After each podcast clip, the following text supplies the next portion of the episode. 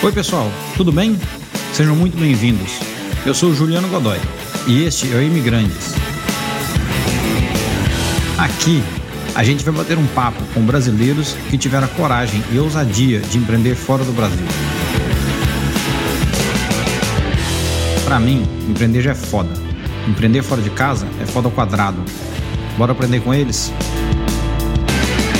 Hoje tem novidade por aqui. Pela primeira vez, nós vamos entrevistar um casal que está empreendendo juntos. Nossos convidados de hoje são a Kátia Coelho e Rodolfo Coelho. Ambos tiveram uma carreira corporativa de muito sucesso e hoje são cofundadores da Nutrit, que é uma empresa de snacks saudáveis. É, pessoal, tudo bem? Prazer ter vocês aqui com a gente no nosso podcast. Fala, Juliano, tudo bom? Oi, Juliano, tudo bem? Enorme Olá, prazer. Prazer é Obrigado é meu, gente. Convite. Que é isso, obrigado a vocês pelo tempo, pela disponibilidade. Acho que para a gente começar, é, eu queria que vocês dividissem com a gente um pouco da história de vocês, assim, como vocês, de onde vocês estão no Brasil, é, como foi a carreira, é, como vocês chegaram aqui nos Estados Unidos. Kátia, vamos começar com você? Vamos lá, vou começar então. É, eu sou Kátia, sou carioca, nasci obviamente no Rio de Janeiro. Desculpa, me formei no Rio em psicologia é, eu, tive, eu tenho minha licença no, no Brasil como psicóloga e é, também meu mestrado aqui nos Estados Unidos como mental health counselor. A, a minha, desde de nova, desde meu estágio, eu comecei minha carreira na, na Ambev. Uhum. É, lá eu fiquei por 10 anos, é, foi uma experiência fascinante. Eu é, tive experiência com RH e controle de qualidade também nessa época. A Ambev tinha as duas áreas juntas e eu ah, pude ver também toda essa parte de gestão, processo, que foi muito, muito interessante, me, ajudou, me ajuda muito até uhum. hoje. É, eu conheci o Rodolfo nova, ainda quando eu era é, estagiária, nós dois éramos, e aí, anos, anos, anos depois, a gente se reencontrou e dois anos depois casamos, temos três filhos lindos, é, uma já formada, dois no college, e nessa, nessa né, enfim, eu não, não, não falei, não falo muito isso, mas assim, eu já acompanhava ele, né, o Rodolfo é um, um líder brilhante, estava sempre lá implantando o RH, eu tinha esse privilégio de já saber tudo da vida dele. Anyway, e, mas aí, quando ele foi transferido, quando a gente veio para os Estados Unidos, eu, eu tinha dado um break na minha carreira, mas claramente é, assim, ficou.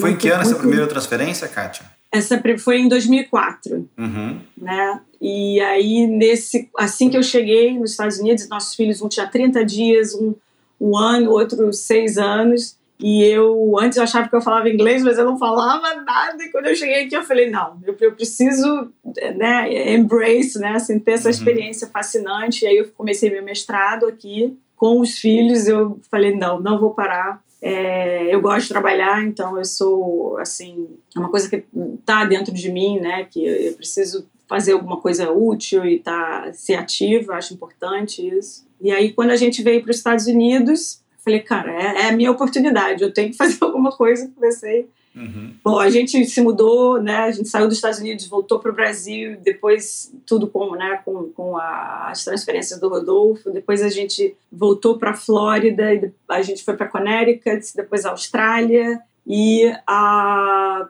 agora mais recentemente Estados Unidos, né? Então todas essas experiências, né? É, como eu te falei, eu nunca fiquei parada. Eu estudava, eu estava uh, é, fazendo alguma coisa em, em non-profit, eu estava no meu consultório, eu estava enfim, uhum. é, fazendo alguma coisa para minha carreira também me ajudaram muito. E aí, quando a gente estava na Austrália, eu falei, caramba, eu né, fiquei assim, uma experiência fascinante e com todo esse mundo de, de alimentação, porque eu já tinha um pouco de, de experiência com isso, porque você imagina, eu trabalhava com aqui com pacientes com doenças é, mentais severas, né? Assim, uhum. lá um exemplo, uma, uma depressão profunda e, e, e, pessoas drogadas também, envolvidas com, com drogas e, e tudo isso é, eu tive que ter o, o tratamento envolvia também a parte de alimentação. Então eu sempre estudei muito sobre isso, né? As minhas pesquisas também é uma coisa que eu acredito, né? É, de, de, como eles chamam, food as medicine e uhum. não só na, na, nossa experiência de família também, experiência de saúde, a minha experiência pessoal também que eu precisei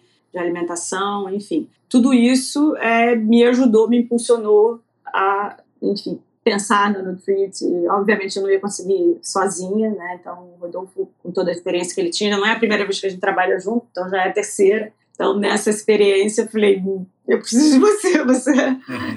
é o líder, né? E a parte do time que, que eu acho isso é importante quando você é líder, né? Você tem que saber eh, no que você é bom e no que você precisa das outras peças do time para você é, é, estar completo, ter sucesso, né? Então acho que isso foi assim, resumidamente, tem muita coisa para contar, mas acho que. Não, que é legal. Não, a, gente vai, a gente vai entrar. Você falou bastante coisa aqui que a gente vai explorar um pouco. Okay. Né, obviamente, de como foi a, a descoberta no Treat, etc. Mas acho que antes de a gente chegar lá, eu queria dar a chance do Rodolfo também contar um pouco da história dele e, e, a, e a versão dele de como que a, como que a Kátia entrou na sua vida, Rodolfo. Conta aí pra gente. Ô, Juliano, é, a Kátia entrou na minha vida pelo elevador. É, desde quando a gente era estagiário na Brama, a Brama ainda era no Rio de Janeiro nessa época, é, ela entrava no elevador e, e, eu olhava aquele monumento entrando e falava, nossa, que maravilha, dava um bom dia, esfuziante, ela não dava nem bom dia. Ou seja, demorou um tempo, mas é, quis o destino que depois de eu dar muita volta, fui vim fazer o mestrado aqui é, com uma bolsa da Fundação Estudar e da Brahma na época. Fiquei dois anos aqui nos Estados Unidos, depois fui para a Argentina, voltei para o Brasil, fui para o Espírito Santo e quando eu voltei de novo é, para o Rio de Janeiro, é, a Kátia foi, a, era, ela era a, a, a head de, de RH lá, né, de gente gestão, que a gente chamava, e ela que me recebeu e, e deu azar de me colocar sentado na frente dela lá na sala da gerência e o resto é história. Né? Pouco tempo depois a gente começou a namorar, do namoro casamos, enfim. É, e aí entra naquele circuito que ela já contou um pouco, né, de idas e vindas com, com as transferências todas é, aqui até, até a gente estar tá aqui de volta. A gente já trabalhou junto né, duas outras vezes e quando ela montou a Nutreat, é, foi interessante que, assim, eu confesso que eu não imaginava o quão longe isso ia chegar e ela começou assim mandando alguns protótipos para a Universidade de Cornell, que é o melhor programa de, de ciência de, de, alimentos aqui dos Estados Unidos, de food science, e eles se encantaram com, com os protótipos e aí é, chamaram ela para desenvolver o produto lá. Quando o Cornell se, se envolveu, apareceram investidores e, enfim, o negócio tomou outra proporção e é assim que ela resolveu me contratar como funcionário número um. Para todos os efeitos, a gente fala que eu sou co-founder, mas a verdade eu sou o primeiro funcionário que ela contratou, primeira daquelas peças que ela trouxe para a equipe quando ela começou a expandir. É, trabalho é, mas é, assim o mais bacana é que a gente já sabe como a gente trabalha juntos não é a uhum. primeira vez e a gente está vendo cada vez mais casais empreendendo e, e, uhum. muito tem a ver né, com, a, com essa dinâmica de você conhecer o outro profundamente e confiar cegamente né? Uhum. Porque é, na hora que, que você está empreendendo e está todo mundo alucinado, não dá tempo, às vezes, de coordenar tão bem quanto a gente idealiza, né? E tem que ser muito no voo cego, né? Eu confio que ela está fazendo, ela confia no que eu estou fazendo e a gente vai em frente. Basicamente por aí. Que legal. É, eu, eu queria entrar um pouquinho nesse, nesse né, é, né, de empreender como um casal, né? É, e aí eu vou plagiar um pouquinho o Gustavo Cerbasi aqui e perguntar para vocês, né? Assim, casais inteligentes empreendem juntos? Sim. Eu, eu acredito. Eu, eu, já vi de tudo nessa área. É, se eu não acreditasse, a gente não estava fazendo. Junto, é. Uhum. essa, essa é a primeira, mas acho que o, o, o principal é, depende da dinâmica do casal. Uhum. Tá? Tem casais que é, são mais parecidos entre si e talvez não exista tanta complementaridade. Eu tenho interesses diferentes, um quer uhum. empreender, o outro quer ser funcionário público. Cara, não tem nada de errado. No nosso caso, a gente é complementar e a gente tem essa fome de empreender. Então, né? A gente teve carreira de executivo, mas é, no fundo o que a gente gosta mesmo é de meter a mão na massa e, e, e tomar risco e viver desse risco, né? de, de, de fazer o negócio andar. É, não vou falar que assim que é uma coisa fácil, talvez não para todos os casais, né? A nossa uhum. nossa experiência como começou como executivo e nós dois trabalhando juntos. Então, obviamente que isso ajudou, ajudou. que eu já, né, eu já conhecia o, o Rodolfo líder, o Rodolfo profissional. Então existia a confiança, a admiração, o respeito, né? Que é uma coisa que, assim, o tempo constrói, não é uma coisa. Então, e, e é a terceira vez que nós estamos trabalhando juntos. Então, a gente sabe exatamente é, é, é a formação, né? O, né, cada habilidade, cada talento de cada um, porque a gente já viveu isso em outros momentos, né? Como a gente falou, é a terceira vez que nós estamos juntos, então com certeza isso contribuiu muito para dar certo, né? Não é todo mundo que tem essa possibilidade. É, mas como que é assim fazer tudo junto, né? 24 horas, né? Porque não, não é, é para mim acho que é meio impossível separar, né? Assim, a, a empresa, a família, né? Acaba ficando tudo junto. É, não sei vocês, mas assim, eu hoje, sei lá, eu tenho meu trabalho, minha esposa tem o dela, e de vez em quando no jantar a gente fala, puxa, tive uma reunião hoje, foi uma porcaria, aquele cara é muito chato. Como é que você faz na mesa do jantar, como é que você reclama do seu funcionário número um, Kátia? Ou seu funcionário número um, ele nunca faz nada para você reclamar? Como é que. Olha, eu vou te falar que a gente, a gente trabalha muito, a gente tenta respeitar esses, esses momentos assim, mas eu não vou, eu não vou mentir, não é? Às vezes você tá na hora do jantar e você tem que falar de trabalho, tem que falar de trabalho, né? Uhum.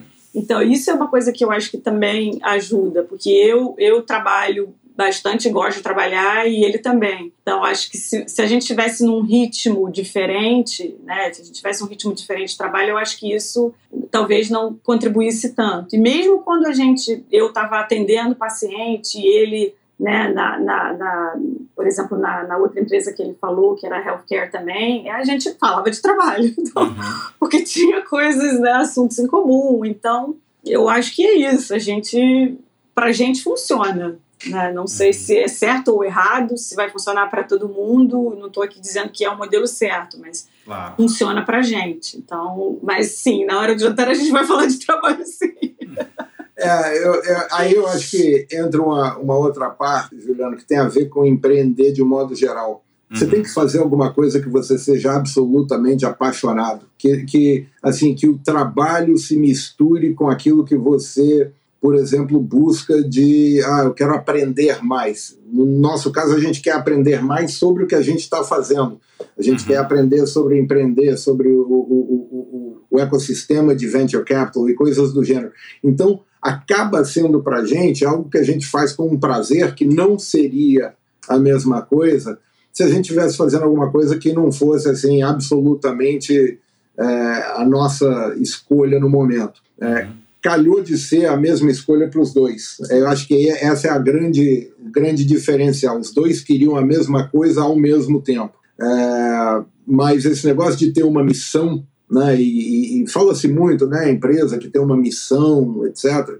Eu acredito que para você operar é, em alta performance com o, o, o comprometimento que empreender requer, não tem outra saída. Você tem que fazer, primeiro, algo que você é, seja apaixonado, uh, e segundo, que não se, você não sinta que é um trabalho no sentido, né, assim, caramba, eu tenho que acordar e fazer isso. Não, é caramba, que bacana, tem mil coisas para fazer hoje, e amanhã vai ter mais mil, e, e a gente faz junto.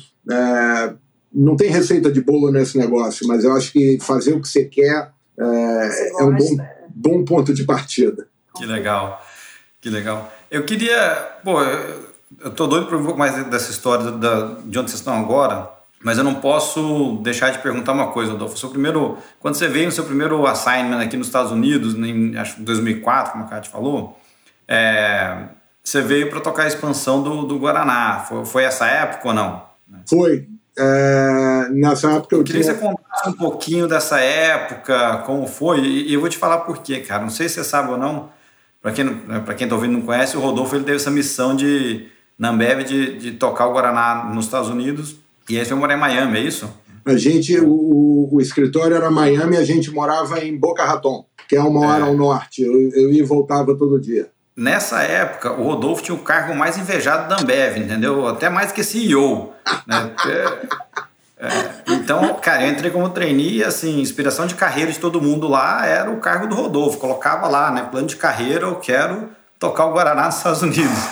Cara, foi tudo isso mesmo? Como é que foi chegar aqui para desbravar esse mercado? Como é que foi vir sozinho para tocar isso? Como é que é ser o cara mais invejado na empresa? Eu acho que tem, tem tem a versão e tem a realidade, né? E, uhum. e, é verdade, era um, era um cargo assim de, de muita visibilidade, todo mundo olhava isso. Mas se você voltar um pouco no tempo, é, eu sempre tive na parte é, empreendedora da Ambev. Então, é, nos primórdios, quando a gente começou a internacionalização, né, eu fui direto do meu MBA para a Argentina é, no, no, no, primeiro time que chegou lá para desbravar enfim, e, e, conquistar mercado e, e, que terminou com a compra da Quilmes é, algum tempo depois. Mas quando eu vim para os Estados Unidos, é, a gente não tinha essa, essa experiência de expatriar muita gente. E principalmente quando não era uma, uma, uma estrutura grande que vinha com dinheiro para montar fábrica, etc., né, que era, era um negócio muito mais empreendedor.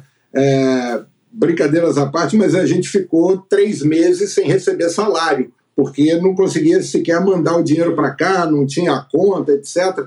Então, assim, era, era realmente empreendedor. E, e foi fantástico, porque era, era fora da caixa, né? era fora da máquina central, e isso, obviamente, tem o prós e os contras, mas é, a verdade é que era testar um modelo diferente de negócio, com uma parceria com a, com a Pepsi na época, é, entender se tinha né, é, é, viabilidade a gente trazer a marca através da Pepsi, que era uma coisa que a gente tinha muita vontade de fazer e explorar.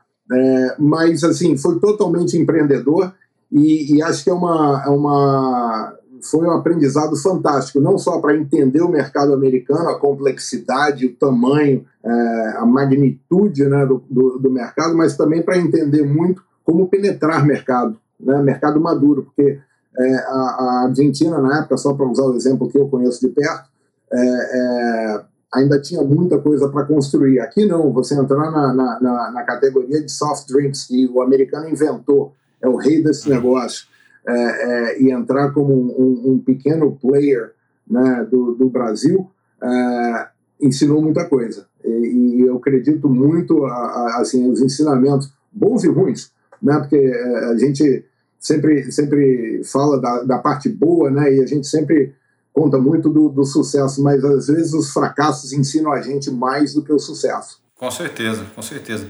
E o que eu acho fascinante dessa história é que assim tem tem muita gente que quer empreender é, e, e, tem um pouco desse glamour, um pouco dessa ilusão às vezes, mas assim dá para dá para empreender também dentro da sua própria empresa. Né? Tem empresa que dá essa, essa possibilidade de você meio que testar, testar dentro da empresa, ter um pouco da estrutura da empresa.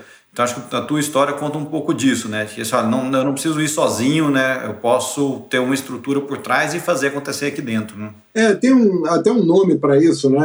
Algumas pessoas falam do intrapreneur em vez do uhum. entrepreneur. É, é, o cara que faz isso dentro das grandes empresas. E acho que uma das grandes receitas de sucesso da Ambev, hoje AB InBev, né? Uh, é exatamente isso, é, é, é, deixar alguns loucos furiosos trilharem caminhos experimentais e, e, e com isso é, enriquecerem a cultura, enriquecerem o business e, e também enriquecerem a, a, a, experiência pessoal de cada um, o que faz com que o todo seja maior do que só a soma das partes. Acho que esse é um grande segredo que, que a IBM tem até hoje de, de desbravar, de inovar e muitas vezes dá a responsabilidade de dono de negócio para pessoas bastante jovens na carreira ainda. E, e, a gente aprendeu muito com isso. A Kátia é, tocando né, a, a, parte de gente gestão de uma fábrica, ajudando na, na, na, na certificação, primeira certificação de ISO né, que a Ambev fez, ela estava lá. São coisas que, assim, via de regra, as empresas não dão para pessoas tão jovens na carreira, mas é, sempre foi uma característica da Ambev. Acho que isso ajudou muito é, a gente a, a, a, entender essa veia empreendedora. É, eu queria que vocês falassem um pouquinho mais então de como foi essa virada então de ser intraempreendedor para empreendedor, né? É, vocês se assim se prepararam financeiramente, psicologicamente? Foi um assunto que foi discutido né, nos jantares aí por muito tempo? Ou foi uma coisa que assim, olha, amanhã chega, vamos começar o nosso negócio? Vocês falaram que vocês tiveram outros negócios antes, né? Então, assim, como... É, é, teve um, teve um, uma árvore decisória? Como é que vocês se prepararam para esse movimento?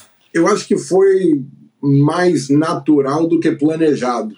É, na verdade, o, impulso sempre existiu. A gente teve uma empresa de consultoria no passado, é, bem sucedida, mas não é, é, é, aquele negócio, tem que ser paixão. E consultoria não é minha paixão. Né? E, e a Kátia, apesar de ser uma excelente consultora também, é, também gosta de meter a mão na massa. E aí, na verdade, o, o movimento aconteceu quando a gente estava voltando da Austrália, né?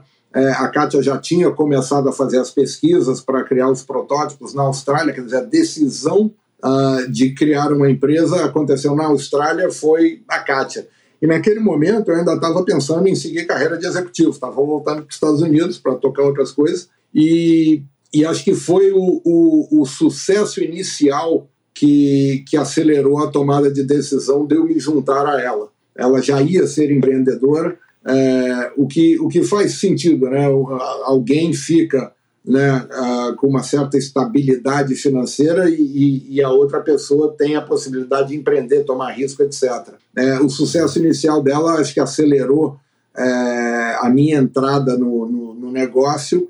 Uh, então, assim, teve discussão? Teve, muito rápida. Uh, já estava ajudando informalmente ela, mas assim a, a, discussão veio a partir dos primeiros investidores que falaram: olha, a gente quer entrar, mas a gente quer fazer disso é, é um negócio maior, full time para os dois e estamos dispostos a bancar. Tem um risco? Tem. É, a gente costuma dizer que a gente queimou os navios, né? Chega no novo continente, queima os navios para não ter aquela vontade de, ah, de repente vamos voltar. Não, não vamos. Uhum. É, a gente realmente entrou de cabeça é, 100% nisso, a decisão, é, eu diria que não é 100% racional, né? não teve um planejamento estratégico com dois anos de preparação e vamos fazer aqui e ali. Foi muito mais assim, olha, tem um negócio, tem uma oportunidade, está acontecendo, a Kátia já tinha caminhado bastante com isso, então, assim, foi, foi meio que em função da necessidade. Muito empreendimento Entendi. acontece assim, né? É, porque, assim, é aquilo que eu falei para você, né? Você,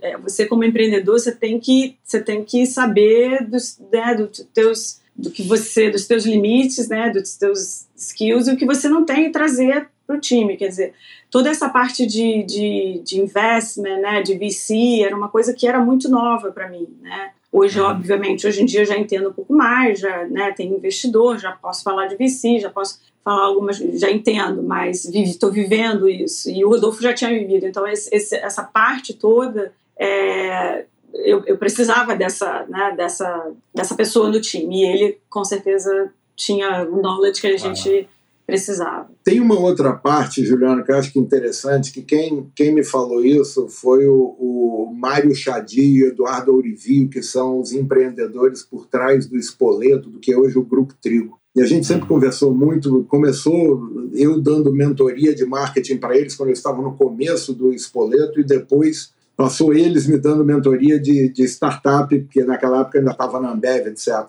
E, mas eles me, me, ensinaram um conceito que eu acho fantástico, é o empreendedor de segundo estágio. Assim como o foguete, que tem o primeiro estágio e tem o segundo estágio, é, você precisa de pessoas que entram depois da, da, da fase do zero para o um, né? Que é o cara que entra como segundo estágio, ele entra para impulsionar mais ainda. Então, é, foi isso que eu fiz na, numa empresa de, de, de healthcare, de teleterapia, antes de, de, de pandemia, etc. É, em, em Manhattan, em Nova York. E, e, lá eu entrei como, como segundo estágio. Né? A gente estava fazendo a transição do fundador, que era o CEO também, o, o, o principal investidor era uma pessoa que, que eu conhecia e, e me pediu para ir lá fazer a transição. Então eu fiquei três anos fazendo essa transição numa área que eu nem conhecia muito na época. Eu conhecia muito mais através da Kátia, de acompanhar o mestrado dela, o consultório dela, etc. Mas eu não conhecia muito da, da área, mas ali é, foi onde eu realmente fui exposto a, a, venture capital e como funciona todo esse sistema. A gente tinha é, um board bastante complexo com os três principais planos de saúde dos Estados Unidos, né? Aetna, United e Blue Cross Blue Shield representados. A empresa acabou sendo vendida é, para United através, através da Optum, mas é, foi ali que realmente eu aprendi muito da, do, do, do, do, empreendedorismo dentro do sistema de venture capital dos Estados Unidos. E é isso que a Kátia está se referindo, mas assim, é, é, não só o intrapreneur, mas também o empreendedor de segundo estágio, acho que é uma figura fundamental no ecossistema e, e, e muitas vezes a porta de entrada para pessoas que querem entrar é, no empreendedorismo, mas ainda não estão 100% seguras ou maduras ou convencidas ou sabem exatamente qual o setor é, para fazer carreira solo, né, para ser fundador. Então, acho que é, é outra parte para considerar também, quem estiver pensando nisso. Não, faz todo sentido, né? Os, acho que as habilidades são diferentes em cada estágio do negócio, né? Você precisa de gente com, que traz um certo né, conhecimento diferente, background diferente. Mas, ó, Kátia, eu queria então é, que você contasse um pouco pra gente. É, primeiro, assim, fala o que é a Nutrit, né? A gente está falando aqui, a Kátia fundou a Nutrit, a Kátia teve ideia da Nutrit, não sei o que. A gente já tem um fundo de investimento da Nutrit, mas assim, o que é a Nutrit, né? É, o que, que vocês fazem e, e, e, como é que teve essa ideia, né? Você estava lá na sua cozinha e falou assim, ó, preciso fazer uma sobremesa e teve ideia no Nutrit, conta Olha aqui, para vocês conhecerem um Olha pouquinho só. da esse é, é, um dos sabores, que é o chocolate. Esse é o chocolate. Esse é o chocolate, é. Então a gente tem chocolate, uhum. a gente tem berries e, é, e, a gente tem coco também, né? Então uhum. uh, o Nutrit é um, é, um, é um sweet snack, né? É um doce que você pode comer como, comer como snack ou como sobremesa também. E a diferença o barato do, do Nutrit é que ele é ele tem um índice glicêmico baixo. Então, assim, a quantidade de açúcar é baixíssima. É, como eles falam aqui, ele tem é, zero de added sugar, né? Ou seja, não tem açúcar refinado, só tem açúcar natural, né? Da, no caso da fruta e de algumas coisas que a gente usa, alguns ingredientes. Então, se a pessoa está buscando alguma coisa que alguma algum doce e ela, enfim, está preocupada com, com, com, sei lá, não quero consumir açúcar, então, mas quero ter a nutrição, algum nutriente, algum benefício, Nutrit é o, é o, vamos falar assim, é o substituto dos que estão com muito açúcar, né? Então é uhum. isso. E a ideia surgiu exatamente por isso, porque assim, quando eu é, pensava em, em, comida, primeiro que eu queria, eu passei, eu não sou totalmente plant-based, né? Não sou vegana, nada, mas eu tendo a ter uma alimentação mais saudável né? E só que aí quando você vai pensar em comer um doce, um chocolate, você não tem muitas opções, né? Você tem as opções assim com muito açúcar, é, ou então é zero de, de, nutrientes, né? Você não tem benefícios. Então, por exemplo, o Nutrit ele tem fibra, ele tem muitas fibras, né? Que tem uma série de benefícios. É, ele tem a, a, boa gordura, o good fat que eles chamam, que também tem uma série de benefícios. Então, é, foi com esse com essa necessidade, eu diria, é, para mim, e eu via no mercado, porque eu procurei até mesmo na, na em outros lugares que são mais plant-based, Austrália e tudo, você não vê muita opção. Né? Então a ideia surgiu daí e eu comecei a fazer protótipos. Óbvio que a Austrália é o paraíso da comida, você tem muitas opções, você tem muitos ingredientes, você tem. E eu comecei a fazer testes. E aí no Treat eu mandei o protótipo para a Cornell e eles falaram: Uau, vem para cá, amamos né? Não sei se você quer. Ah, a fibra que a gente usa é prebiótica, tá? Não é uma fibra uhum. normal, é uma fibra que ajuda com, com, com o teu né, com o intestino, toda essa parte que eles chamam de gut health, né? E aí entra um pouco da ciência que eu, que eu é, trouxe, que é qual é a relação do, do cérebro com, com o teu gut, né? Aquela coisa que não fala, ah, tá dando um frio na barriga, tudo. Isso tem uma razão, tem tem uma forma de, de funcionar e o teu, teu organismo teu, que ajuda também. Mas, é. e, a, e, a, receita inicial foi você mesmo que desenvolveu? Foi meio tentativa e erro? Foi meio tentativa e erro. Lógico, eu imaginei coisas que eu gostava. Chocolate, uhum. coco, né? Então, assim, como carioca, uhum eu dei água de coco para meus filhos tomar madeira. Então, assim, uhum. coco era uma coisa que é parte da minha, da minha vida e sempre foi da minha alimentação, e eu sei os benefícios que tem. Né? E aí eu comecei a fazer algumas receitas, alguns ingredientes de coisas que eu gostava e coisas que eu gostava dos Estados Unidos também, né?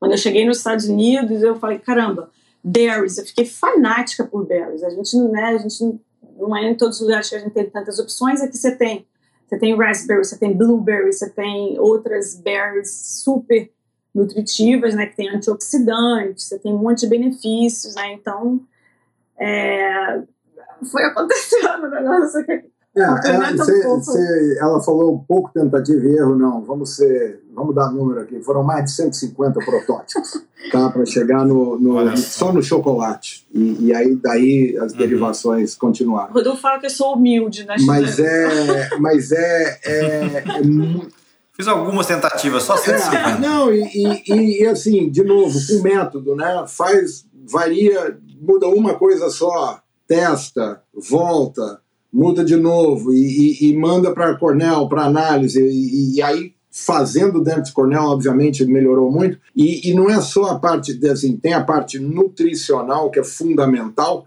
né? Mas não vamos esquecer as outras duas. Tem que ser gostoso para falar a verdade, tem que ser uhum. delicioso né, para se destacar nessa indústria hoje em dia, é, e tem que ter um processo que seja escalável, com custo escalável, etc. Então, é, esse foi o tripé né, da, da, da, do desenvolvimento de produto que continua até hoje. A gente, a gente gosta de pensar no Nutrit como é, é, quase software, né, que você vai tendo releases, que você vai aprimorando, melhorando é, dentro do, do, do mesmo produto, mas com funcionalidades cada vez melhores. Então a gente está sempre pesquisando e estão em breve lançando novos formatos também é, na, na, na, caixinha de surpresa aqui da Kátia tem muita coisa acontecendo. É, eu quase diria que assim, a minha, uma das minhas funções é segurar a Kátia, porque ela tem várias ideias e a gente tem que ter foco, né? É, é, é uma mistura de inovação uhum. com foco. Então, é, a gente já tem algumas coisas no pipeline de, de, de novos formatos,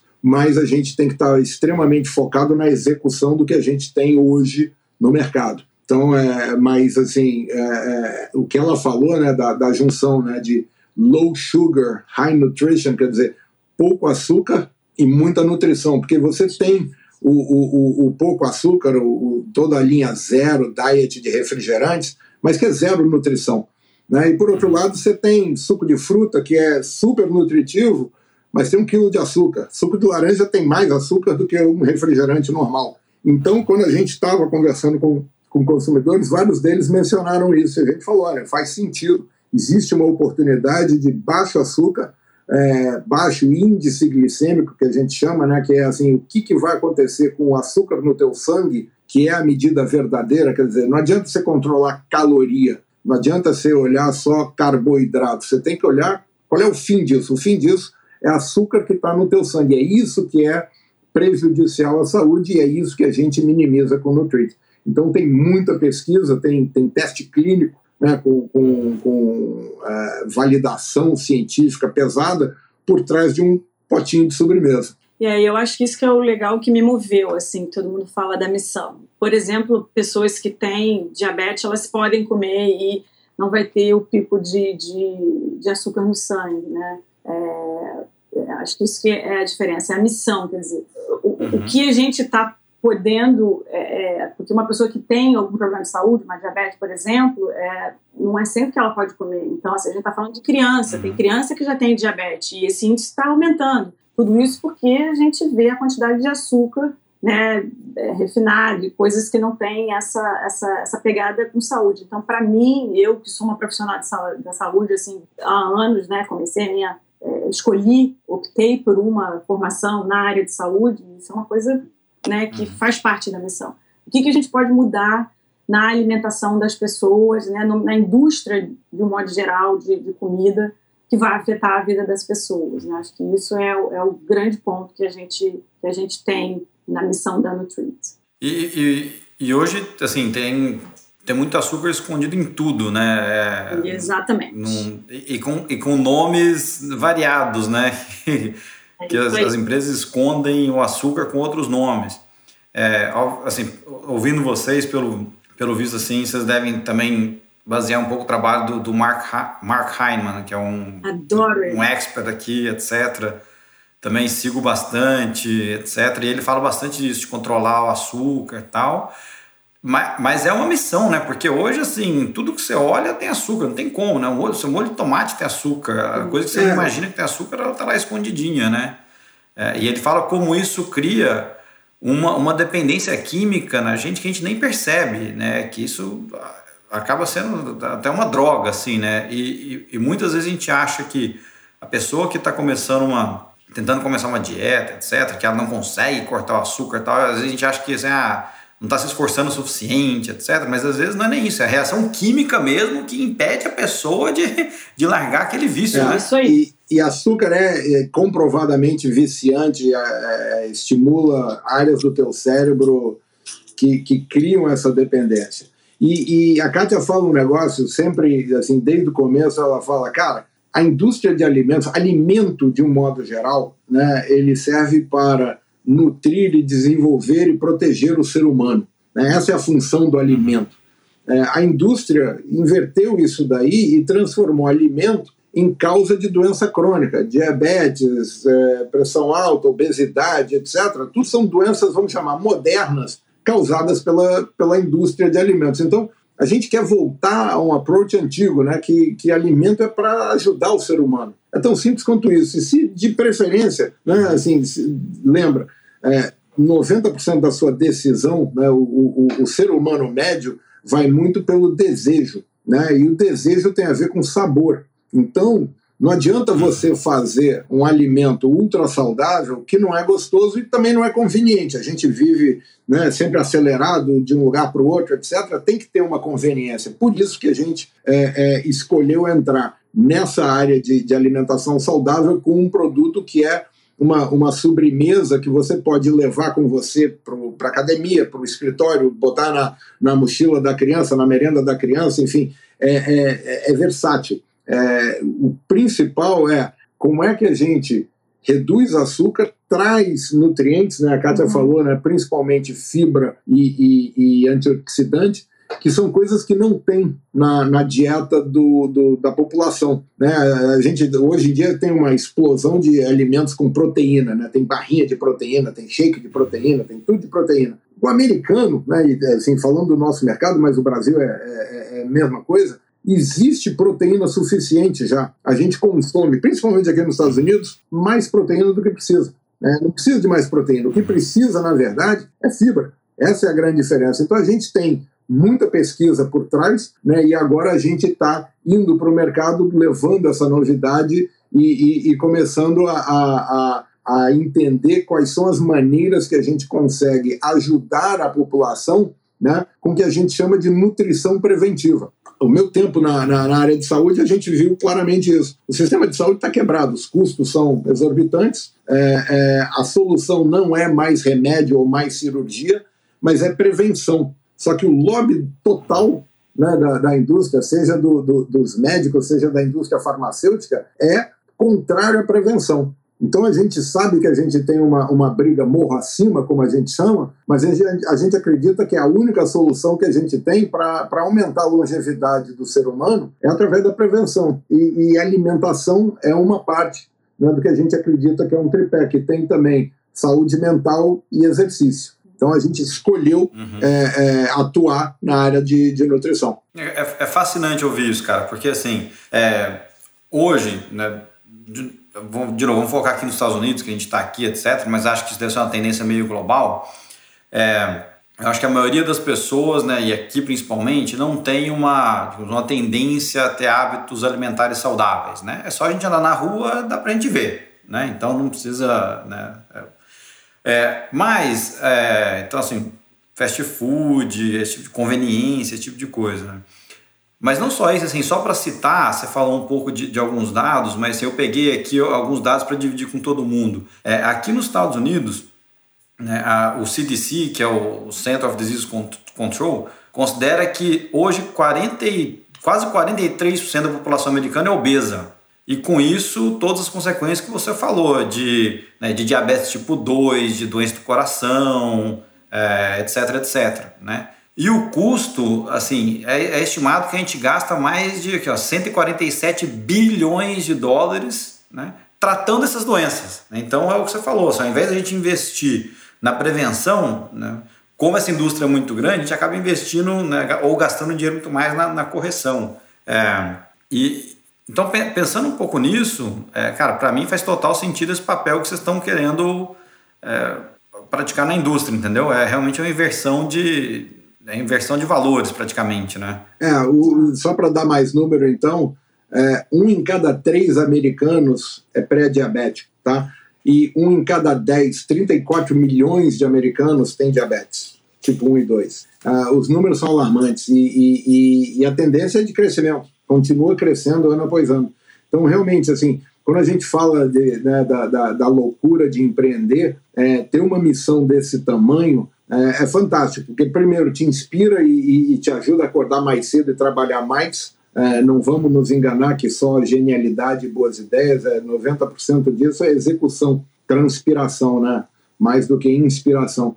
E, e, e, ter uma causa desse tamanho ajuda pra cacete você focar e saber exatamente o que você quer fazer. E na hora de tomar decisões, por exemplo, sobre produto, fica muito claro o que pode, o que não pode, o que a gente vai focar, recurso que a gente não vai focar. Uh, é, é, é, mais fácil quando você tem isso claro desde o começo. É, não vou, eu não vou dar muito detalhe, mas nós, é, dentro da nossa família, né, é, a gente teve um problema de saúde e aí a recomendação do médico foi, ah, tem que dar a medicação. E eu, como mãe, escolhi não usar a medicação e escolhi, é, enfim, fazer a alimentação como, como parte do tratamento. Funcionou muito bem. Então, assim, eu realmente acredito que comida, óbvio que em alguns casos você tem que ter né, a medicação, dependendo do caso e tudo, mas eu realmente acredito nisso e eu apliquei isso dentro da minha família e comigo também, mais nova, então acho que é por aí.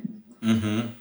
Que legal, bom ouvir, bom ouvir. É, o, o, o Mark Hyman, o Mark Hyman ele fala também, né? A gente vota todo dia com um garfo, né? Então todo, toda hora a gente faz vota com o garfo que a gente vai colocar para dentro, né? E aí a gente tem que ser mais consciente nessas escolhas. Exato. Mas eu queria voltar um pouquinho e queria, cara, que você contasse um pouco da história de Cornell, porque vocês citaram várias vezes, né? Não, a gente tem uma parceria com Cornell, etc. Como é que, e para quem não sabe, Cornell é uma das melhores universidades aqui dos Estados Unidos, né? Como é que vocês chegaram nele? Como é que, qual que é o papel que eles têm? Assim, você colocou uma, uma amostra no correio e falou: Olha, eu sou a Kátia, prazer, olha só o que eu tenho. Conta um pouquinho como foi isso. É, primeiro eu já queria, na minha pesquisa, eu pesquisei né, food science, os melhores do, do mundo, e obviamente Cornell, outras universidades tem, Califórnia tem outra e outras também. E aí eu, eu enfim, fui desencorajada pelo, pelo Rodolfo a mandar para o Cornell. É não, não, manda para Cornell, não, que eles não vão nem olhar para você. Falei, é não, vou mandar. Ok. Aí no início eu não mandei, mandei para um, um outro laboratório, porque a gente você tem que mandar né, para fazer alguns testes, aquelas coisas todas. E aí eu mandei para um laboratório, e aí o próprio laboratório, que é próximo de Cornell, falou: por que, que você não manda para Cornell? Hum. E aí eu mandei para Cornell. Lá a gente. É, é, as primeiras análises foram feitas lá. E aí, um pouco depois, eles convidaram a gente, o, o, o centro de excelência, né, de, de, vou falar assim, resumindo, de comida, de né, food e agricultura também, convidou a gente para ir para uma reunião. E aí, nessa reunião, eles fizeram um convite: olha, a gente tem toda, todo um centro aqui dedicado né, a, a empresas que, que a gente pode fazer o teste, né, é, as análises e também é, sair desse, desse, desse iníciozinho de prototype para uma produção realmente, né? Então, é, o trabalho, quando a gente começou, não, foi, começou com, com, com análise em laboratório, né, microbiologia e outras coisas mais, e passou para essa expansão para a gente ter realmente uma linha de produção. Né? Isso começou em Cornell. E, além disso, também todo um trabalho com, com os alunos, eles têm um, os alunos, os seniors de Food Science, tem essa é, o que eles chamam de Capstone Project, né, um projeto que eles fazem com, com as empresas. Esse é o terceiro ano que a gente está com esses alunos, em que a gente tem, vamos falar assim, pequenos pedaços da, das nossos, dos nossos desenvolvimentos, eles participam também,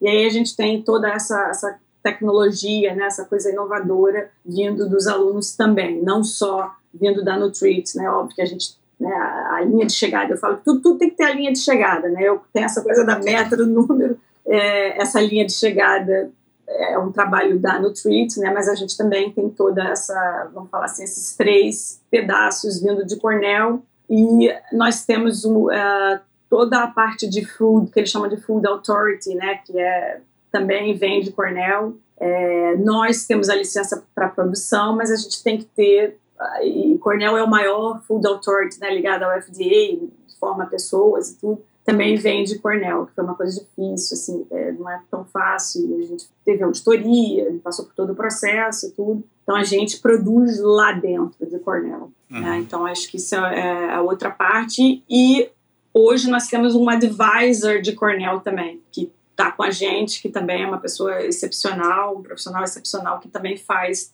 contribui bastante para o que a gente, para toda essa parte de desenvolvimento e de food science, que é complementar. Acho que é, o, tanta coisa para falar. Acho que o, o, o, o relacionamento, é, eu não sei se é replicável isso, porque foi uma coisa inusitada. Né? Eles não têm uma incubadora oficial, é, mas basicamente é isso. A gente começou lá dentro e, e à medida que a gente foi crescendo, é, em determinado momento a gente estava saindo para um co-packer, né, para um, um, uma empresa que ia fabricar os nossos produtos na Califórnia. Eles falaram: não, se, se, a gente investir numa linha de produção aqui, vocês ficam. Cara, isso é uma oferta que você não, não pode recusar. Então, hoje é tem uma linha de produção nossa dentro de Cornell, bancada é, é, com, com, com, recursos de Cornell, é, fantástico, que obviamente beneficia todo o ecossistema é, ao redor de uhum. Cornell, essa é a, a função deles, né, de, de, de criar é, melhorias econômicas para a região através de, de, de, produção de alimentos. Eles estão numa região eminentemente agrícola,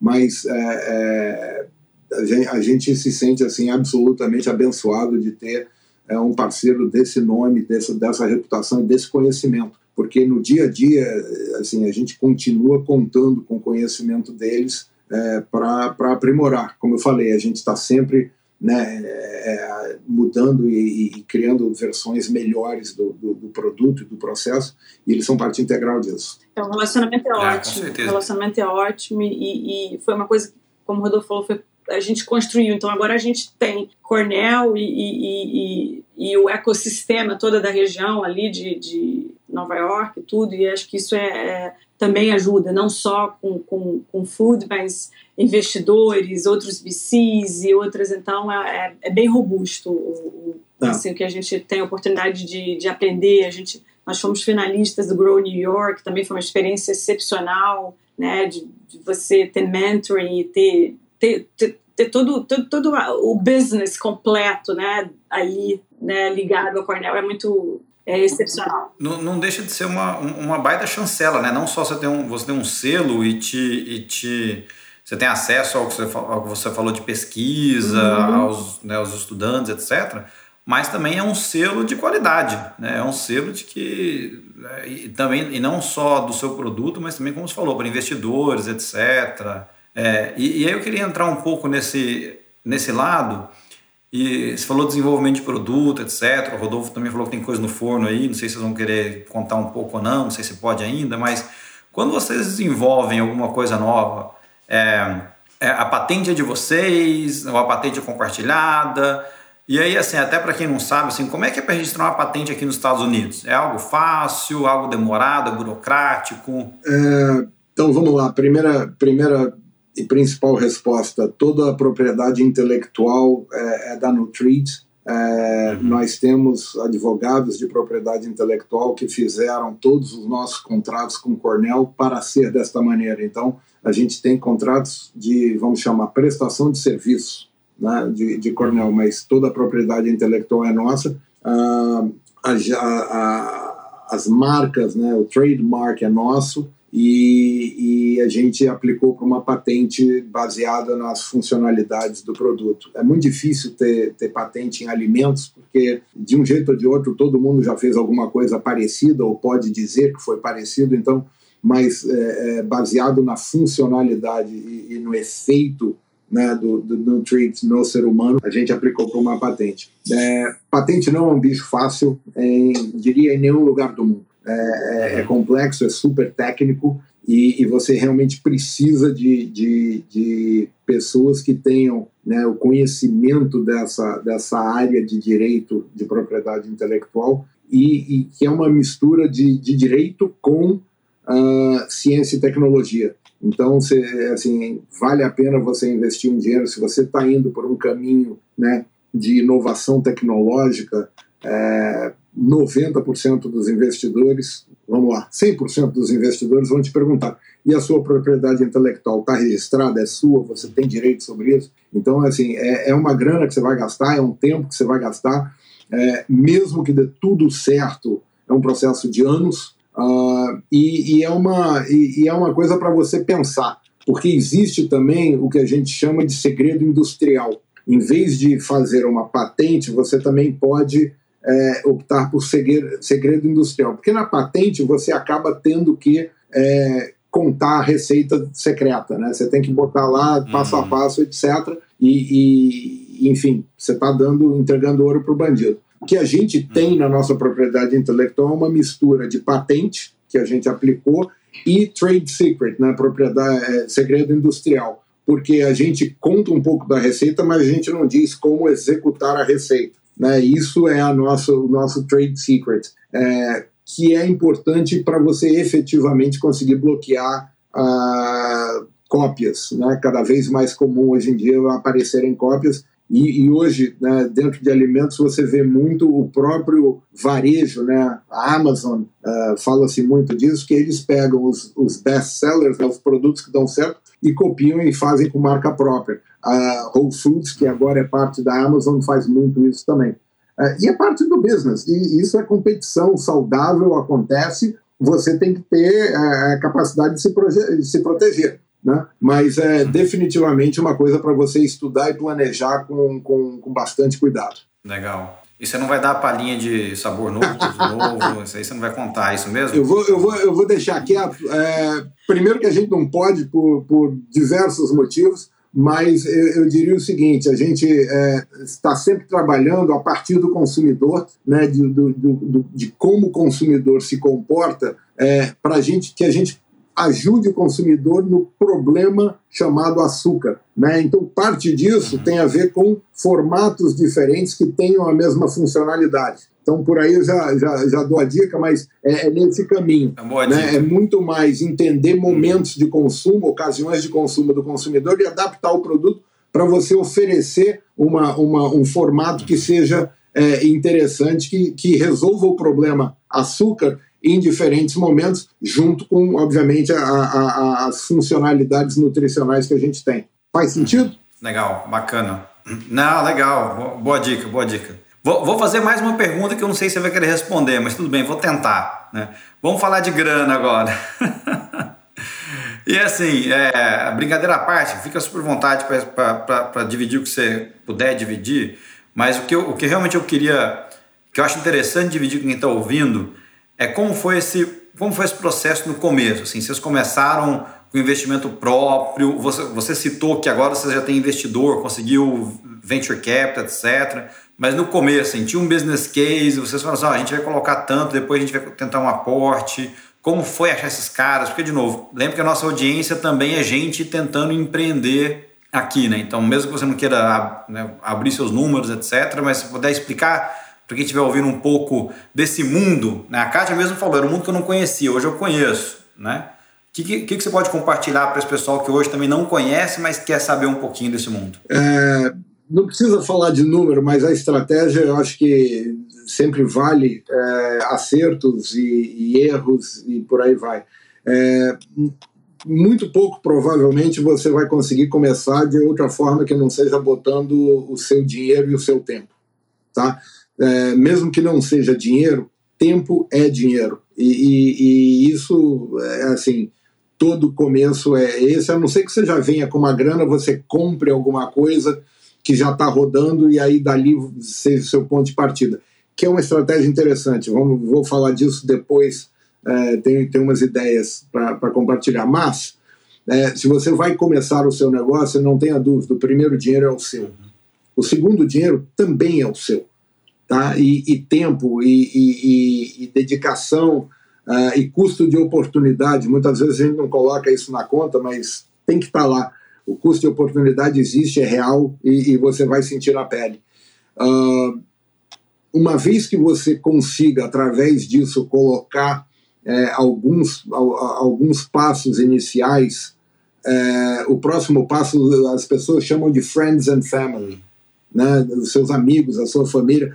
É, cara, passa, passa o chapéu, coleta tudo que você puder, é, porque essas são pessoas que estão apostando no profissional que você é, na sua ideia, mas muito mais na sua capacidade de execução. Eu e a Kátia, com certeza, a gente não tem a resposta para todos os problemas que a gente enfrenta todo dia, mas a, a gente sabe procurar resposta, sabe procurar ajuda e sabe trabalhar bastante até chegar na resposta. E, o que ela fala de linha de chegada é uma coisa que a gente sempre coloca muito claramente. Qual é a linha de chegada? Né? A gente está aqui desenvolvendo um produto, mas o que, que a gente quer efetivamente dizer que é sucesso? Como é que a gente define sucesso? Sucesso é produto na prateleira, sucesso é só uma fórmula desenvolvida. O que, que é sucesso? Então, é, é, isso daí eu acho que é, é importantíssimo. E aí a gente começou com o nosso tempo, com o nosso dinheiro, investimos bastante do nosso dinheiro.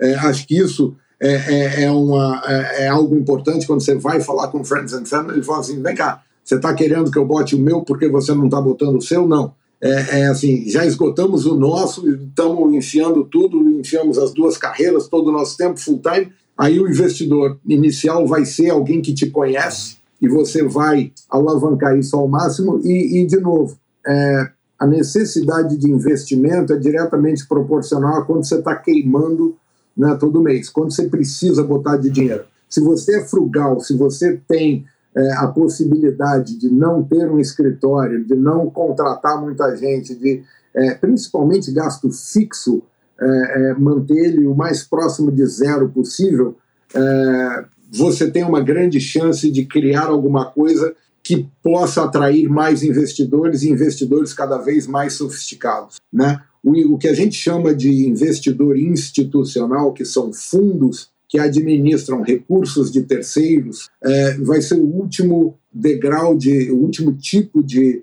de investidor que vai entrar. É, antes disso, normalmente, você vai ter o que a gente chama de high net worth individuals, quer dizer, pessoas que, que têm uma grana, que estão dispostos a investir, mas que é a grana deles. O passo seguinte é, family offices, que e, gerenciam o, os recursos de uma família, mas são recursos próprios, eles não têm que prestar contas a terceiros. Né? O, o último nível, de novo, investidor institucional, que são fundos que gerenciam, administram recursos de terceiros. Esse é o, é o, é o investidor mais complexo, que vai fazer as perguntas mais cabeludas e que vai exigir é, é, você está numa etapa de desenvolvimento mais, mais adiantada.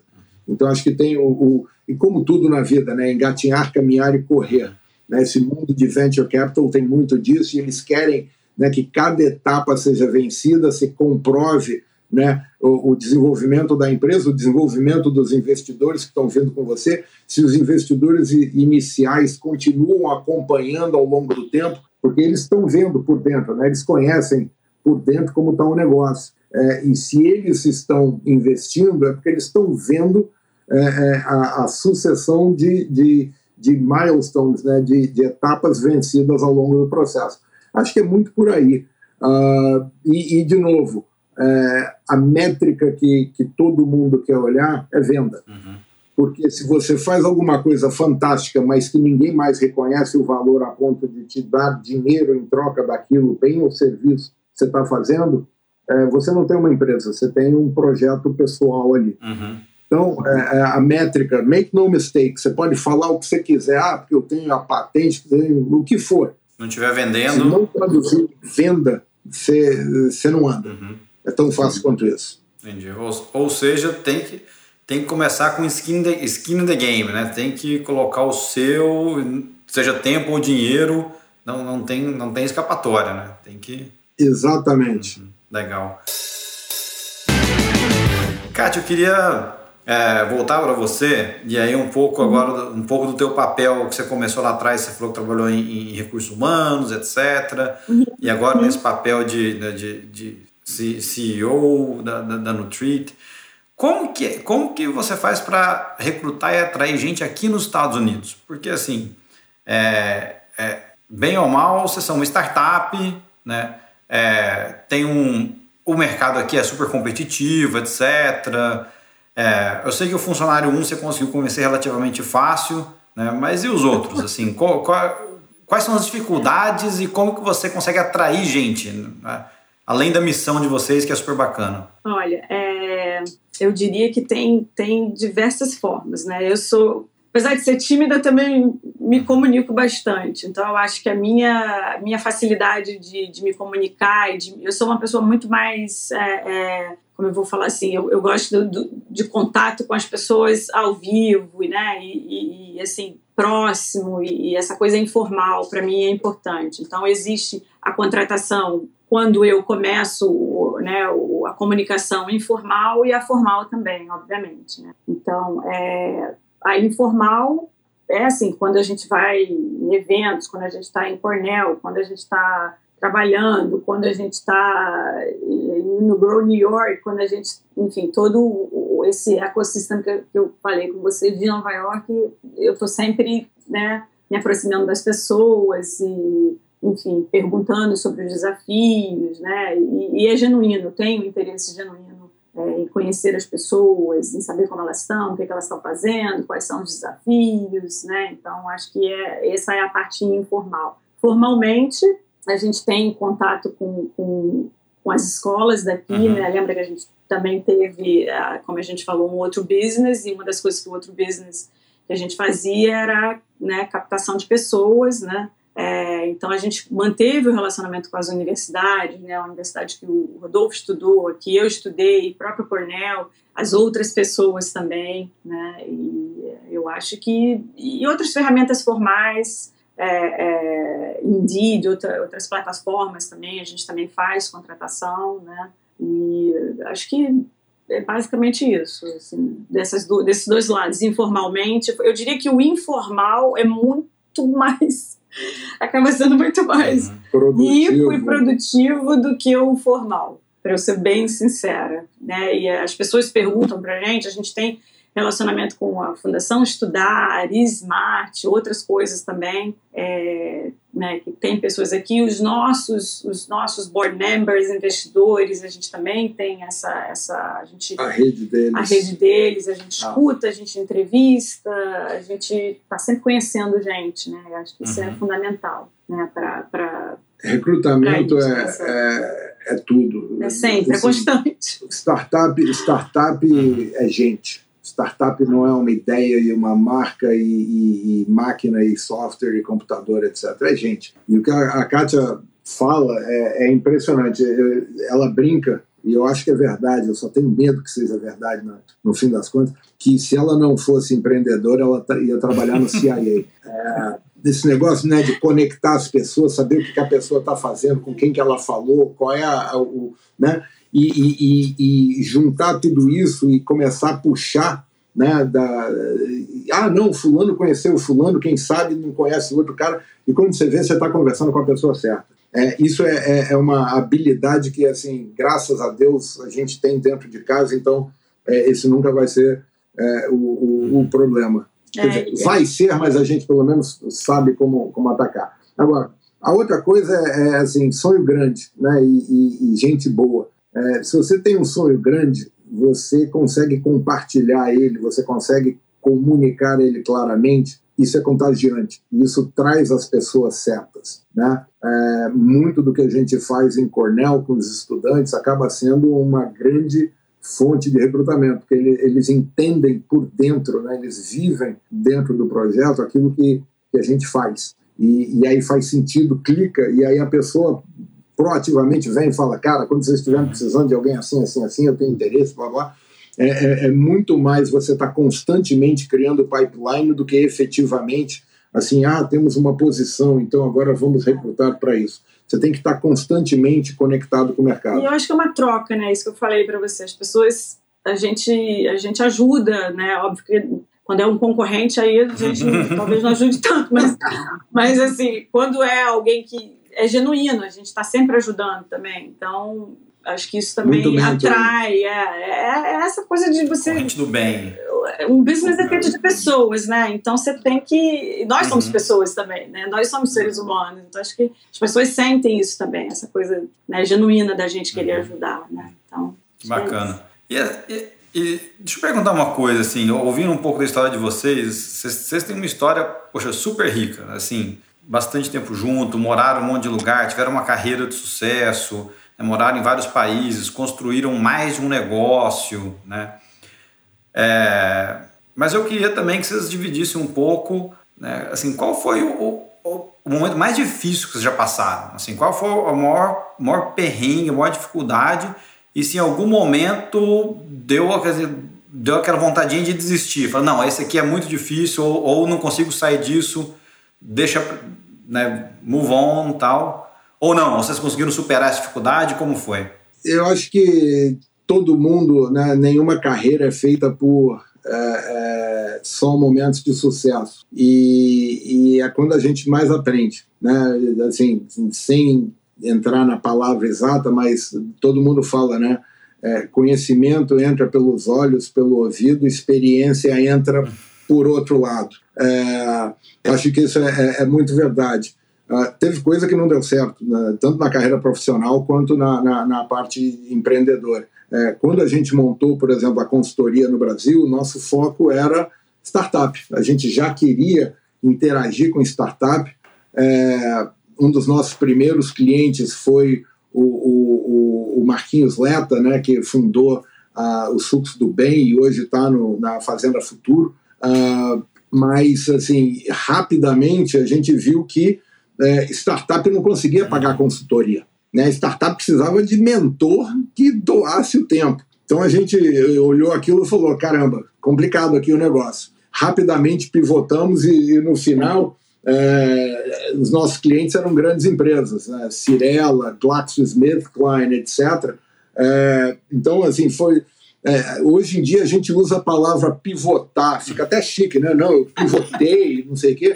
Cara, pivotar basicamente não é, não é uma coisa assim é, dinâmica que você vai virando graciosamente alguns graus e quando você vê, você está virado para o outro lado, você pivotou. Você dá de cara numa parede, né? você fica todo ensanguentado, você escorre pela parede é, e aí você tenta se recompor. Né? Assim, falta um dente, você está sangrando, está feio o negócio, coisa e tal.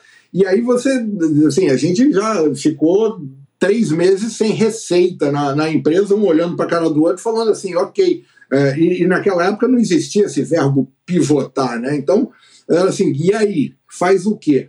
E aí a gente conseguiu entender que a gente tinha um valor grande para empresas maiores, é, que tinham recursos e projetos que precisavam exatamente do que a gente estava é, entregando. Então foi, foi, assim, foi uma, uma mudança de rumo drástica. É, aqui mesmo dentro da, da Nutrit, a gente já viu coisas complicadas.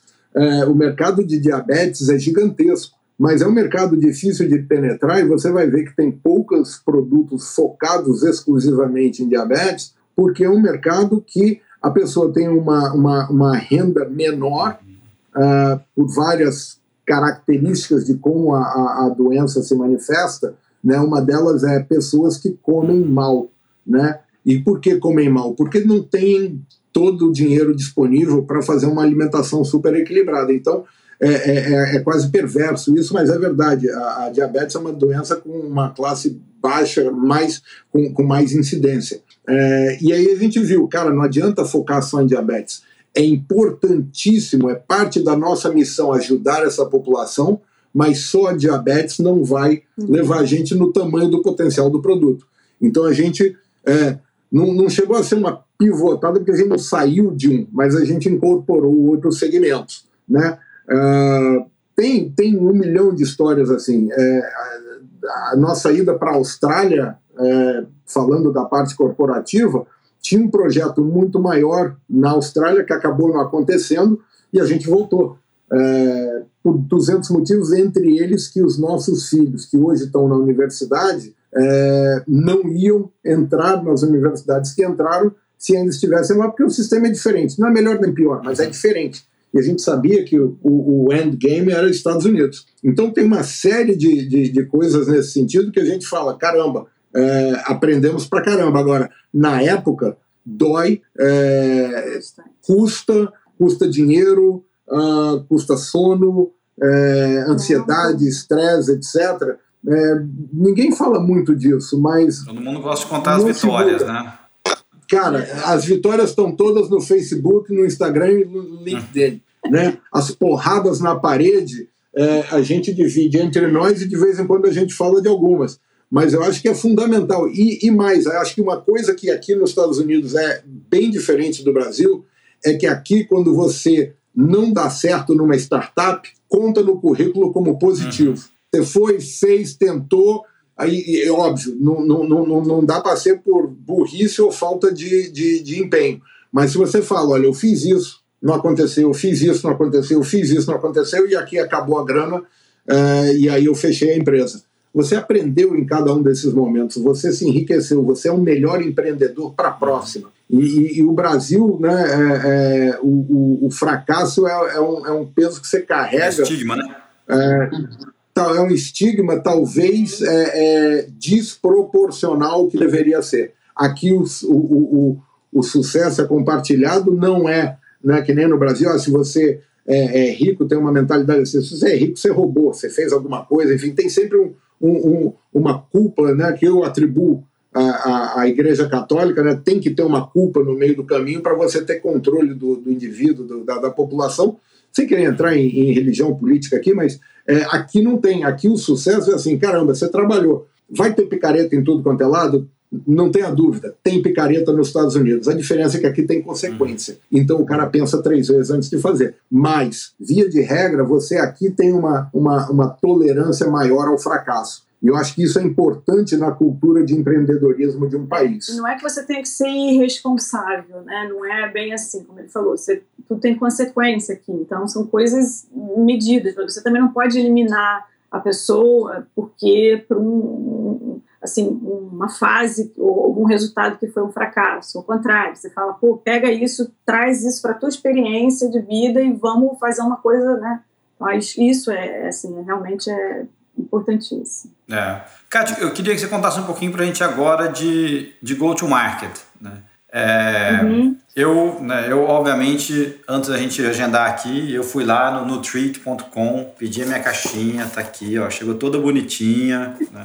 Aí, ó, preciso mostrar, vem aqui, ó, uma cartinha super fofa da aqui, ó, a cartinha da Kátia, super fofa. Eu pedi aqui, ó, chegou, eu pedi o trio, tá? Então eu pedi o de o, o de berries, o de o, o de coco. O de chocolate minha filha comeu, eu comi um pedacinho, deixei na geladeira. Quando eu cheguei lá para terminar, ah, cadê meu docinho? Aí minha filha comeu. Eu falei, não, não era pra você ter comido, eu, eu precisava disso aqui. Mas enfim, é, Adorei. É, se, se eu puder falar, meu favorito foi o de coco. Adorei o de coco. Muito bom. Ótimo. Mas eu queria saber assim, onde é que é, qual que é a estratégia go-to-market de vocês? É 100% online ou vocês estão indo para retail também? Como é que o pessoal acha?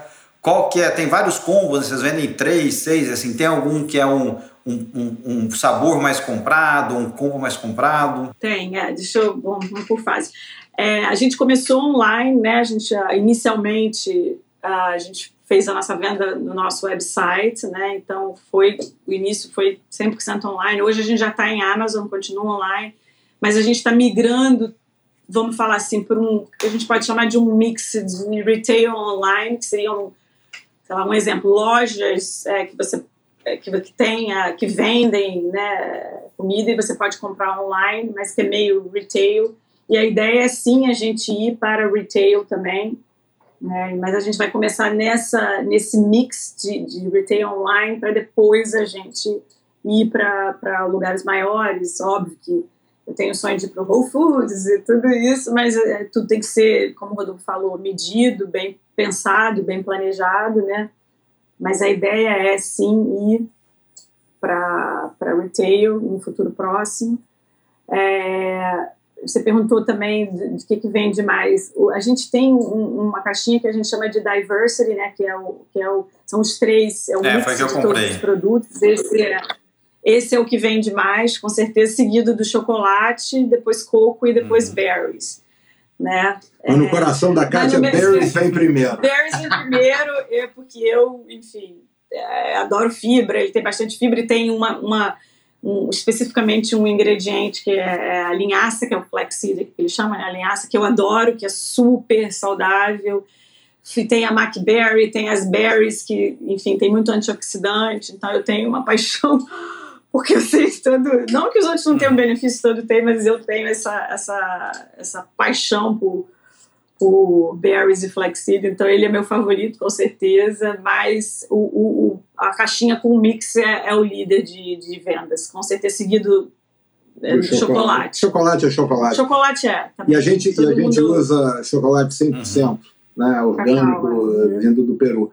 É, falando um pouco, complementando a, a, parte é. de, de, de go-to-market, é, o, o online é importantíssimo para você ter o contato direto com o seu consumidor e aprender e escutar feedback, e interagir e testar.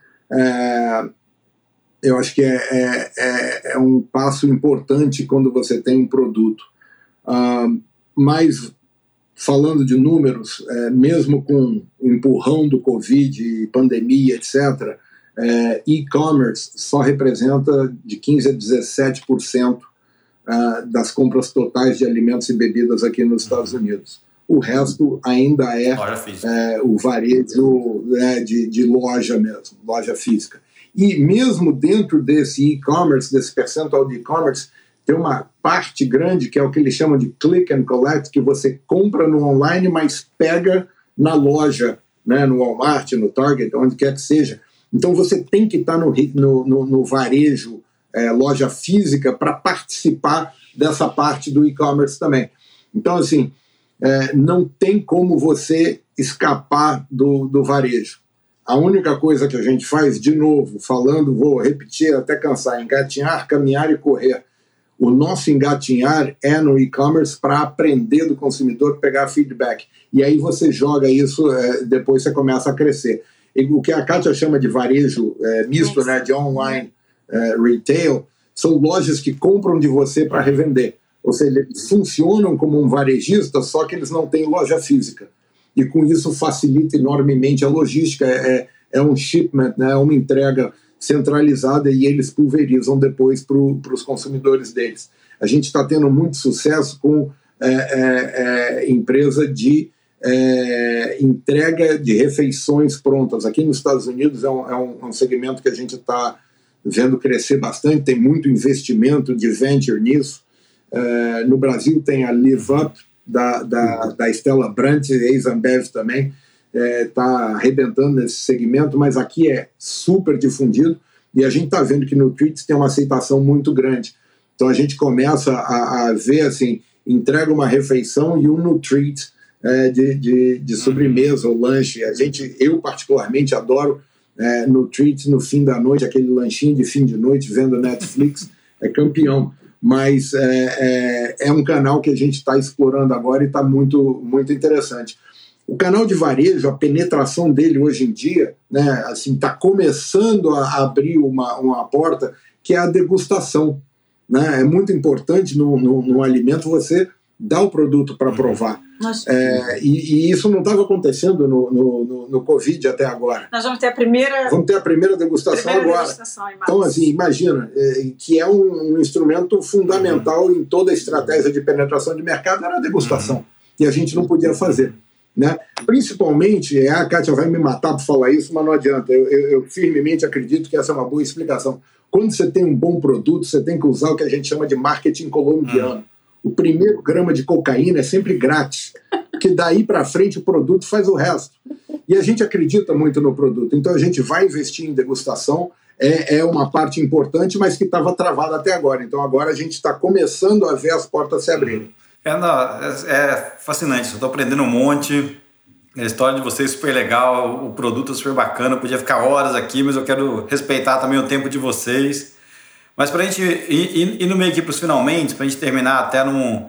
Né, depois a gente fazer um paralelo com a Colômbia, tá? Acho que eu queria terminar na lighter note, né? Tem. Pô, tem alguma história curiosa ou engraçada que vocês passaram, assim, de, de diferença cultural mesmo, seja né, aqui ou na Austrália, né, às vezes de língua, que a gente fala alguma coisa pensando que alguma coisa é outra. É, alguma coisa que vocês lembram disso? Cara, eu tenho umas 10. Você pode escrever um livro. É, tem, uma, tem uma da Kátia que ela vai contar. É, ela já está rindo por, por conta. Já sabe, já sabe o que é, né? Tá? É, mas, assim, é, eu tenho várias em espanhol. Porque eu, eu morei na Espanha, fiz parte do meu mestrado na Espanha, e depois, é, pouco tempo depois, estava na Argentina. E o espanhol é completamente diferente é, de um país para o outro, até mesmo na própria América do Sul. E tem um verbo que é correr, que em hum. espanhol da Espanha significa pegar alguma coisa. E em é, espanhol de 90% da América Latina significa o ato sexual. Estou correndo esta pessoa, enfim, e por aí vai. Cara, eu dei umas 10 dessas até alguém parar de Você rir correu um monte de que eu estava fazendo. Né? Assim, é, pegue isso aí. Não, não é pegue isso aí, veja bem. Então, essa é, é, é uma. E, e, eu deixo para a Kátia contar eu dela de inglês. A minha, a minha que ela, ela, até recentemente ela, ela, ela, ela complementou, a história se complementou. Quando eu cheguei aqui logo, e eu achava que eu estudei inglês a minha vida inteira, né? Então eu achava uhum. que Cursinho eu falava é, inglês e tudo. E eu, quando eu cheguei aqui, vi que não era, né? Não era bem assim, a história era diferente, eu tinha que estudar mais. E aí, quando eu estava no evento da escola das crianças, numa mesa, e aí eu, aí eu perguntei para baixo para uma pessoa do lado, uma outra mãe, falei, ah, where's the toilet? Ela, oh, the ladies' room. The ladies' room is over there. Eu já, ah, ok, eu toda assim, eu falei, já, já sei que eu falei alguma coisa errada. Voltei para o Rodolfo e falei, Rodolfo, perguntei para a moça, where's the toilet? Ela me olhou como se eu estivesse falando alguma coisa, ela, não, aí, você perguntou para ela onde era o vaso sanitário. e aí eu aprendi que não era... Toilette toilet, né? Toilet, toilet que falava, né? Onde é o toilet? Aquela coisa toda, né? Hum. Achando que eu estava sendo super educada e ela, oh, the ladies room, the ladies room. Gravei, eu falo, where's the ladies room? Hoje. Porém, cheguei eu na, e eu fiquei com aquilo, né? Falei, pô, falei errado. Aquilo foi, fez parte da minha história. Cheguei na Austrália, bem grande. Toilet. Eu falei, pô, então eu não estava tão errada. Então, Você estava assim, no país errado. Você estava no país errado, mas é tudo inglês. Então, isso foi uma história. Então, acho que essa coisa do inglês, by the way, você tá falando de language, é uma coisa que eu diria, assim, a gente, a gente estuda, então continua estudando, quem, quem uhum. pensa em vir para os Estados Unidos, porque é uma coisa importante, eles, é, é, eles respeitam muito as pessoas, mesmo que você fale errado, não tenha medo, porque eles respeitam você respeitar a cultura deles, você se esforçar, aquilo que a gente falou, né? Você está se esforçando porque você está falhou, não falou bem, não é uma coisa mal vista, né? Pelo contrário, mas você está tentando, você está respeitando a língua deles e eles eles têm isso muito forte, né? O respeito pelo país, pela língua, né? Então, então se não está falando bem, não tenha medo, continue, continue estudando e treinando porque é importante e, e faz você se sentir a tua autoestima fortalecer, né? E você ser capaz de, de se apresentar e falar de você em inglês, mesmo que não seja com inglês perfeito. Então, acho que isso é muito importante, né? Para quem está vindo. É, né? mesmo porque aqui é um país de imigrantes, né? Então, Exatamente. Então, então é as comum. pessoas são mais tolerantes até isso com, aí. Com isso. É isso aí. É. Então é por aí. Então depois eu fiquei feliz. Eu falei, ah, eu estava errada. tranquila. Assim. Que legal. Ah. E, gente, assim, para finalizar, eu tenho, eu tenho, um quadro aqui que eu chamo de as rapidinhas, né? Ok. Então, não é o que o Rodolfo pensa também, né? Porque eu já vi que o Rodolfo tem meio mente poluída. Mas são perguntas que eu, rapidinhas que eu queria, assim, eu faço e vocês falam para mim a primeira coisa que vem à cabeça, uhum. tá? Deixa eu começar com você, Kátia. Uhum. É, o que você mais sente falta do Brasil? A minha família, minha mãe, minhas irmãs, meus amigos, com certeza. Uhum. É difícil. É, né? Mesmo, mesmo depois de todo esse tempo. É, exatamente. É. O que, que você descobriu aqui que hoje você não vive sem? O que, que eu descobri aqui que hoje não vivo sem? Educação. É, essa coisa dos recursos, de você, é, mesmo quando você não sabe, você tem a possibilidade de, através da educação, aprender e aí você blossom, você floresce, você consegue. Isso é, é né, eu vou contar rapidamente assim é, no Brasil eu, eu, fiz psicologia, mas eu é, a psicologia era muito voltada para a psicanálise, né? E aqui eu vi com a educação com que eu aprendi que o negócio era mais vasto, né? Então é, que eu podia, por exemplo, tratar de uma, de uma doença, né? De uma depressão, mas com resultado. Isso foi tudo através da, da educação que eu tive aqui. Então isso foi foi realmente é, diferente para mim. E é uma coisa que eu eu gosto da educação daqui, acadêmica, né, também. Sim, sim. E que conselho você daria para quem quer empreender aqui nos Estados Unidos? Eu falei um pouco disso. Uhum. Não para de estudar inglês. É, né, lê, se informa, é, enfim, não desiste, mas continue estudando e fale bem, fale inglês. E também se não for bem, continue tentando. Uhum. E qual que né, seria um filme ou um livro ou um podcast que você poderia compartilhar com a gente para inspirar os nossos ouvintes aqui? Recentemente, eu não sou uma pessoa de marketing, eu li All Markets Are Liar, do Pat Godin. Godin. Uhum. E, é, e ele fala exatamente de uma nova forma de você olhar o marketing, de, de, assim, por exemplo, você montar uma história autêntica do teu business, né? E como você tem que escutar o teu consumidor também, né? Para mudar às vezes, se, se for necessário.